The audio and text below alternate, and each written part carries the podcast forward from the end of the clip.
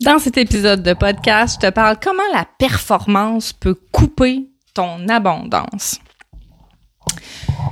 L'énergie de performance, là, c'est une énergie qui est très masculine. On est dans le yang, on est dans justement, je veux répondre à certains critères que je me suis mis moi-même ou que quelqu'un d'autre m'a mis. Donc, on veut performer, on veut atteindre ces critères-là. Et je me suis rendu compte il y a quelques années que j'étais vraiment beaucoup là-dedans. Je me mettais des critères de réussite assez euh, intenses et si je les atteignais pas, euh, c'était vraiment comme si comme si c'est ma valeur personnelle qui était atteinte. Comme si le fait de ne pas réussir à remplir ces critères-là faisait de moi une moins bonne personne. Et l'énergie de performance, comme je te l'ai dit, est une énergie masculine. On est dans le yang, on est dans le faire, on est dans faire, prouver, euh, montrer aux autres.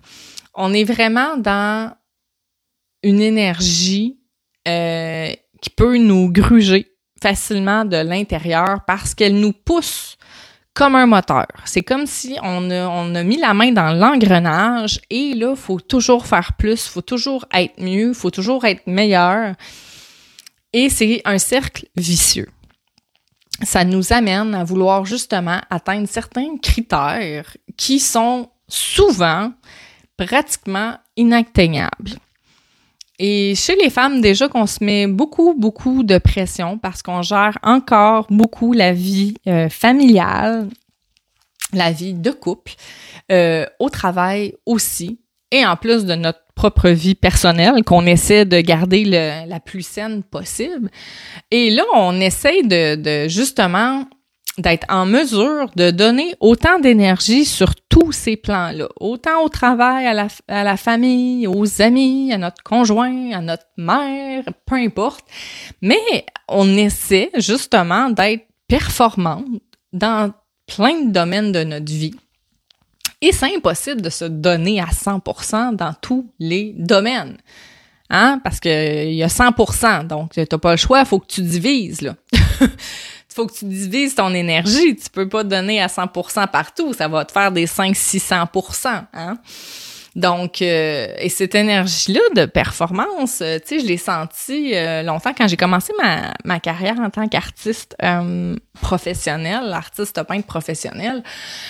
Euh, mon Dieu, il fallait que je sois sélectionnée partout pour mes expositions. J'avais de la difficulté à prendre les refus. Euh, je faisais des appels dans les galeries d'art, j'étais refusée. Puis là, ça me mettait tout à l'envers parce que je voulais performer. Oui, je voulais réussir, mais aussi il y avait ce désir-là de montrer aux gens que j'étais bonne et que j'étais capable.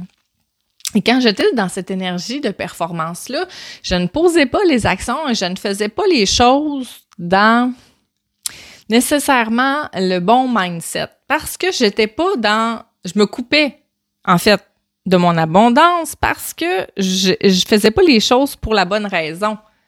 J'étais pas dans une énergie de partage, dans une énergie d'amour, dans une énergie de vouloir partager aux gens euh, mes couleurs, mes tableaux. J'étais dans une énergie de réussir, de montrer que moi aussi je suis capable, puis que moi aussi j'ai du talent, puis que moi aussi. Alors j'étais vraiment pas dans une énergie féminine de patience, de d'intuition, d'amour, de bienveillance. J'étais pas du tout là-dedans. J'étais dans mon yang, dans performer, réussir et montrer aux gens. Et cette énergie-là fait en sorte que oui, ça te coupe de ton abondance. Ça te coupe de ton abondance parce que tu fais pas les choses pour les bonnes raisons. Ben, ça se peut, ça se peut que tu les fais en partie là, pour les bonnes raisons. Il n'y a rien d'absolu dans la vie, mais ça se peut qu'il y ait une partie de toi qui les fait pour les bonnes raisons, mais la majeure est vraiment dans euh, des critères de réussite que tu t'es imposé, puis ça va affecter la valeur que tu t'accordes. Fait que ce désir-là de performer va justement euh, couper ton abondance. Parce que l'abondance, c'est une énergie qui est féminine. C'est une énergie qui est dans l'être, je vais dire le être, dans l'être, dans être soi, dans incarner qui on est dans toute notre puissance, dans le ici et dans le maintenant. Tandis que quand on est dans l'énergie de faire, on est beaucoup projeté dans le futur pour des résultats. On se projette dans l'avenir. L'énergie du faire est une énergie qu'on est vraiment en action toujours.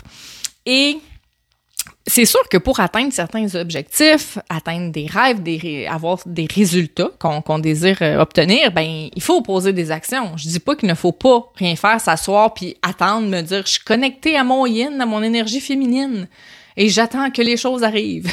c'est pas ça que je dis.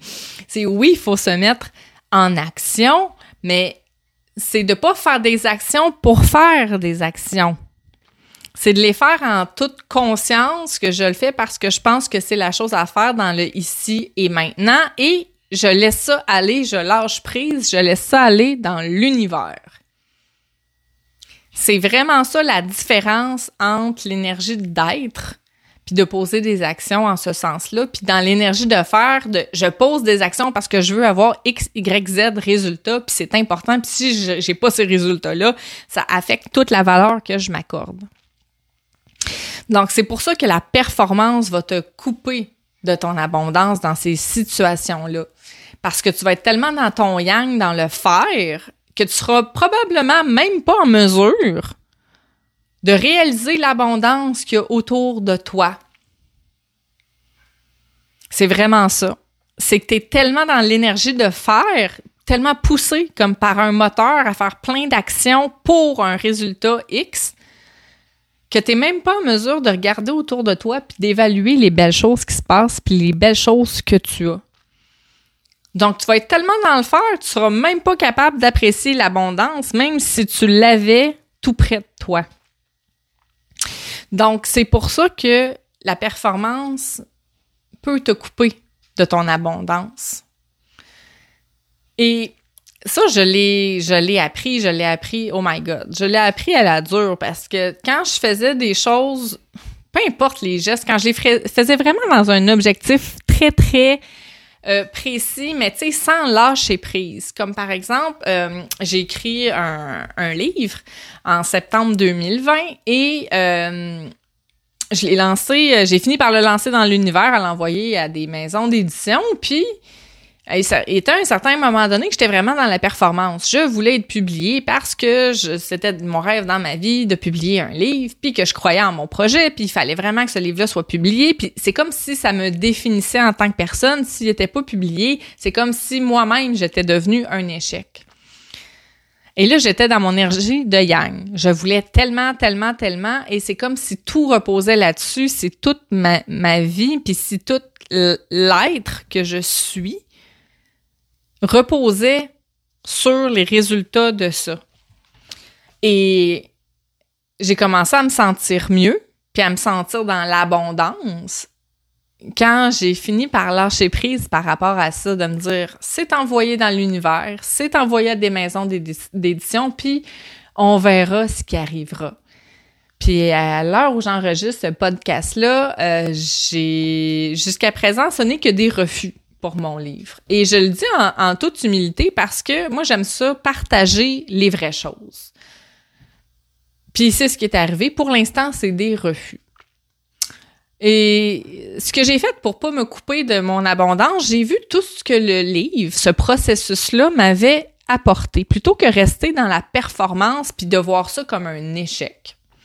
J'ai décidé de voir tout ce que ça m'avait apporté. Ben, écoutez, ce livre-là m'a permis de créer ma cohorte, euh, ben, ma cohorte, en fait, mon programme, mon accompagnement intensif. Il repose entièrement sur mon livre et mon livre, c'est entièrement mon, mon expérience de vie euh, qui m'a amené à devenir coach. Donc, mais quelle abondance est-ce que c'est ça de réaliser que l'écriture de ce livre-là m'a permis de mettre mon accompagnement sur pied et d'aider femmes à se reconnecter à elles-mêmes et à cheminer au niveau personnel et spirituel. C'est ça la véritable abondance.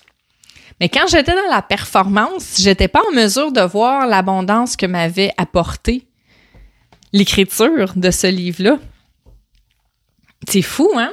Parce que j'étais tellement dans mes critères de réussite que pour réussir, il fallait que ce livre-là soit publié, que ce livre-là soit partout dans les grandes succursales, dans les grandes librairies, que j'en suis pas venue justement à avoir l'abondance, tu sais. c'est quand j'ai commencé à lâcher prise sur ce besoin de performer dans cette énergie masculine-là qui m'apportait rien de bon pour ce sujet-là.